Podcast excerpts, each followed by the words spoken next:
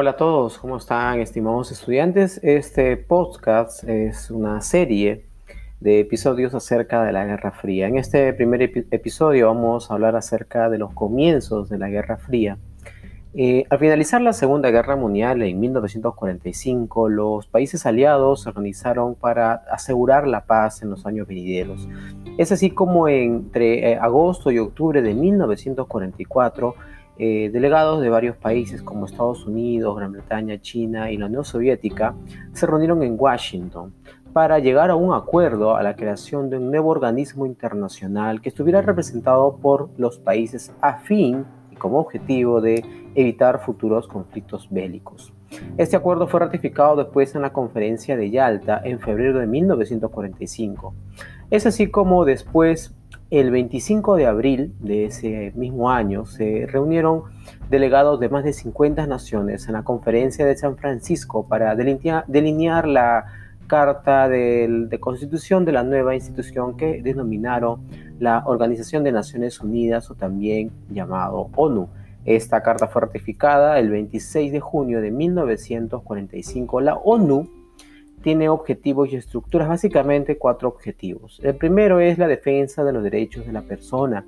No existen diferencias por razones de edad, de sexo, de religión, etc.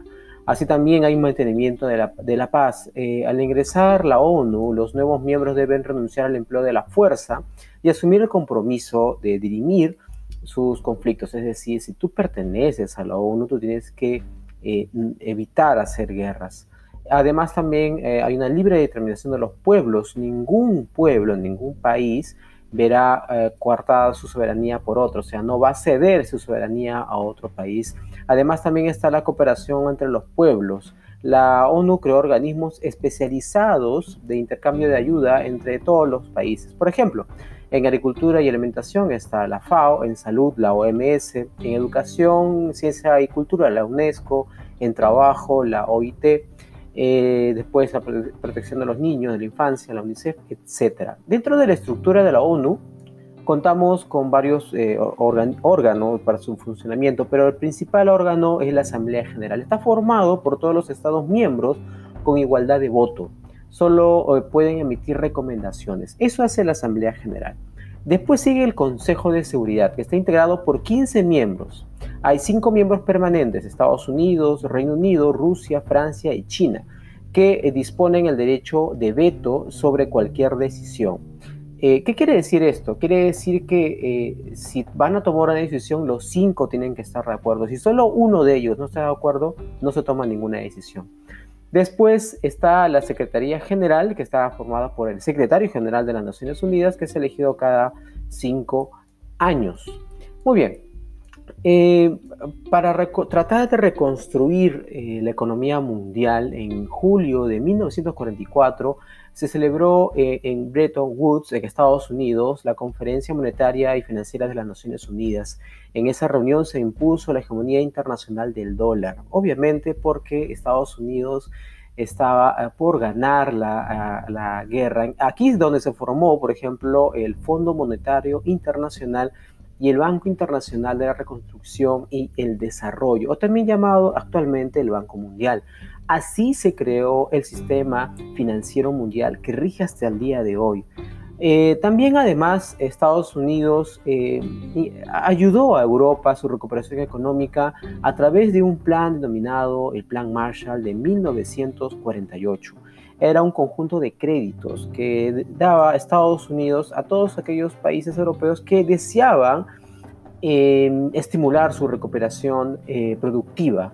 Eh, lamentablemente hay una gran diferencia con la Unión Soviética porque ellos también sacaron su propio um, plan llamado o denominado el Consejo de Asistencia Mutua, que llamado el Comecon y este Comecon, eh, organizado por la, por, perdón, por la Unión Soviética, estaba eh, integrado por países comunistas. Si tú deseabas pertenecer a ese grupo, te adherías al bloque oriental comunista de la Unión Soviética.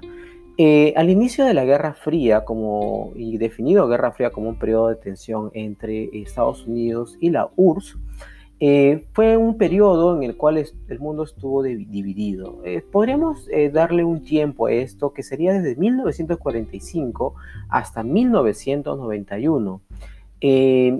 había dos bloques, el bloque liderado por Estados Unidos, básicamente con la Europa Occidental, eh, había un sistema liberal, de una economía capitalista, democrático, y había el otro bloque, el bloque de la Unión Soviética, integrado por Europa Oriental. Sus regímenes eran más dictatoriales, eh, de economía socialista. Solamente hubo un país que no, eh, no, se, no, se alió junto con la Unión Soviética, que fue el de Yugoslavia, al mando de Josip Broz Tito, que él sí tuvo su propio comunismo, el comunismo yugoslavo que bueno, tiempo después también acabó.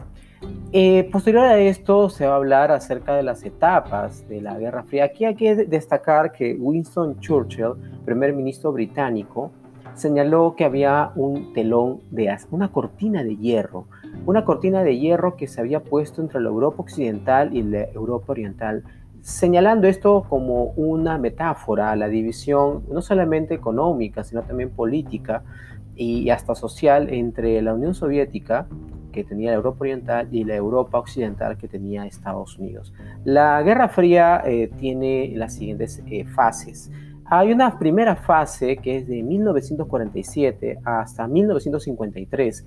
Se caracterizó por la expansión de, política de los bloques, es decir, Estados Unidos y la URSS comenzaron a expandir sus ideas a tal punto que estallaron inclusive en dos crisis, eh, la crisis del eh, Berlín de 1948 y la guerra de Corea de 1950 a 1953. Después hay una segunda fase de la Guerra Fría que es desde 1953 hasta 1977. Esto se denomina para muchos historiadores como la coexistencia pacífica. Había un cierto grado de diálogo y de distensión entre los dos países, lo cual evitó que se presentaran conflictos los cuales eh, lamentablemente no pudieron llevar a buen, puerto porque igual en 1962 se va a dar el famoso, el famoso crisis de los misiles de Cuba y asimismo Estados Unidos va a intervenir en la guerra de Vietnam que duró de 1964 a 1975. Posterior a esto aparece la tercera fase eh, de la Guerra Fría, la de 1977 hasta 1989.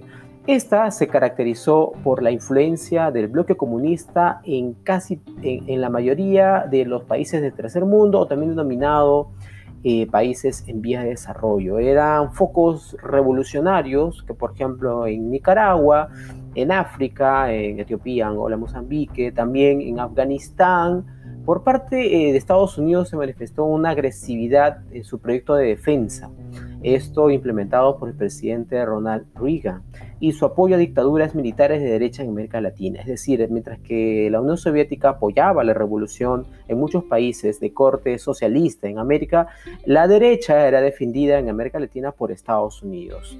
Muy bien, Luego también tenemos algunas estrategias, geopolíticas que tuvieron estos dos bloques. En el plano militar, por ejemplo, Estados Unidos creó en 1949 la Organización del, del Tratado del Atlántico Norte, también denominada OTAN. Es una alianza político-militar constituida por 12 estados occidentales. Bélgica, Canadá, Dinamarca, Estados Unidos, Francia, Italia, Islandia, Luxemburgo, Noruega, los Países Bajos, Portugal y el Reino Unido. ¿Cuál era el objetivo de, este, de esta organización? Era crear una fuerza multinacional bajo un único mando, obviamente el de Estados Unidos. Por otra parte, eh, la Unión Soviética, junto con seis países de Europa del Este, eh, Oriental, Albania, Bulgaria, Checoslovaquia, Polonia, Rumania y Hungría creó en 1955 el Pacto de Varsovia, también una alianza militar, esta fue una alianza militar defensiva en respuesta a la OTAN. En 1956 la República Democrática Alemana se adhirió a este pacto. Eh, como la tensión se intensificó en Estados Unidos, también se crearon otro tipo de alianzas que no funcionaron en cierta manera, pero que estuvieron eh, siempre en, el ojo de la tormenta. Por ejemplo, eh, también se dieron conflictos regionales. Tenemos la crisis de Berlín. Tras la guerra, Alemania y su capital habían quedado divididas en cuatro, en cuatro sectores. Muy lamentable, pero fue así. En, en 1948, Estados Unidos, Gran Bretaña y Francia unieron los suyos para crear la República Federal Alemana, la RFA. En represalia, la Unión Soviética bloqueó Berlín Occidental, que estaba enclavada en medio de una zona soviética, pero los aliados lograron abastecer la ciudad mediante un puente aéreo. El bloqueo fracasó. La Unión Soviética respondió creando en 1949 un Estado comunista en la zona ocupada, la República Democrática Alemana, RDA. Y es así como se da la crisis de Berlín de 1948. Luego de eso también eh, se va a dar la guerra de Corea. Eh, Corea fue dividida en dos zonas, eh, en el, norte de influencia soviética, comunista, y el sur de influencia norteamericana capitalista.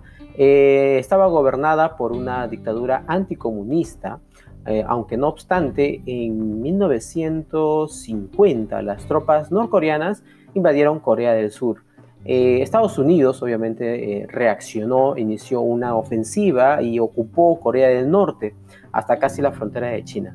Este país, eh, apoyado por la Unión Soviética, intervino en el conflicto y junto con las fuerzas norcoreanas realizaron una contraofensiva a Estados Unidos y lo hicieron retroceder. Ante el peligro de que utilizaran bombas nucleares, se firmó un alto al fuego en 1953. Esto, eh, eh, este armisticio se selló en la división de Corea en dos estados que sigue hasta el día de hoy con la, con el la famosa división del paralelo 38, que es la división entre Corea del Norte y Corea del Sur. En esta guerra murieron más de 2 millones de personas. Luego del fin de la guerra, de la Segunda Guerra Mundial, y durante tres décadas, la economía occidental creció, Estados Unidos, a un ritmo de 5% anual. Esto se debió básicamente a tres factores. El primero, el aumento de la productividad. Esto gracias a la producción en cadena, un modelo capitalista que estaba siendo adaptado por los europeos. Además también el bajo precio de las materias primas y la energía, sobre todo el petróleo. sabemos que las materias primas lo obtienen de países como el nuestro, en América Latina. Eh, la intervención del Estado en la economía y se comenzaron a aplicar algunas doctrinas, por ejemplo la, famosa doctrina de Keynes, quien defendía que el Estado con los impuestos debía impulsar la economía la redistribución, la renta desde los más ricos hasta los más pobres. Esto eh, aterrizó en un apogeo económico impresionante en Estados Unidos y en la vida de los norteamericanos. Tanto así que a inicios de la década de 1950 la supremacía económica mundial de Estados Unidos era indiscutible. Tenían el 50% de la producción mundial y el 80% de reservas mundiales de oro. Esto fortaleció sobre todo a la clase media, la clase más trabajadora, la clase pujante en toda sociedad, la cual pudo acceder a consumos eh, bastante ostentosos y bastante tiempo libre también. Con eso eh, se impulsó la industria del entretenimiento y del ocio. Mientras tanto, eh, gracias al Plan Marshall, países como Alemania Federal, Francia e Italia, y en menor medida Inglaterra, alcanzaron tasas de crecimiento sostenido durante tres décadas. En el aspecto político se establecieron sistemas de varios partidos, eh, en los cuales predominaron los conservadores y los demócratas cristianos de derecha, y los socialistas de izquierda.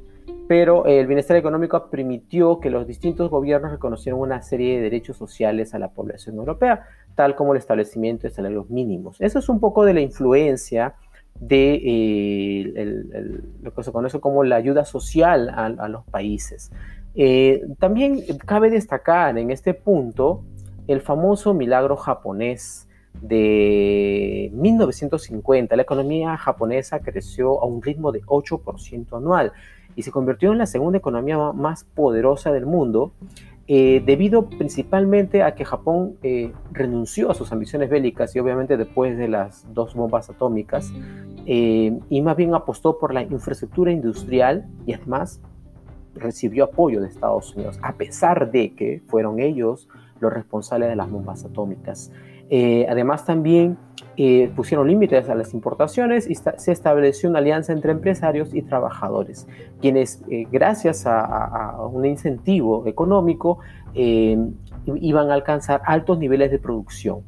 Y además de eso iba a haber estabilidad laboral. A cambio había un pequeño sacrificio que era la estabilidad, perdón, los bajos salarios que había en eh, Japón. Muy bien, hasta ahí vendría a ser esta primera parte, este primer episodio de la Guerra Fría. Espero que les pueda eh, servir y ya muy pronto vendrá la segunda parte. Muchísimas gracias, estimados estudiantes, y nos estamos viendo muy pronto. Cuídense.